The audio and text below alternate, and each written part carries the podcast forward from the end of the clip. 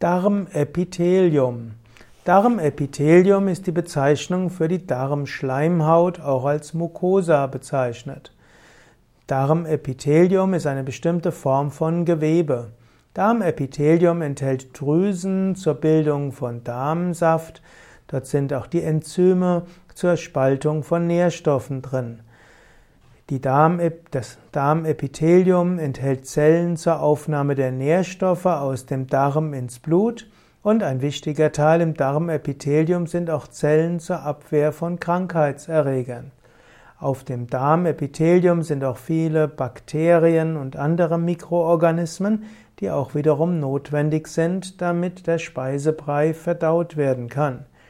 Darmepithelium ist etwas Hochkomplexes und der Verdauungstrakt ist ein großes Wunderwerk der Natur.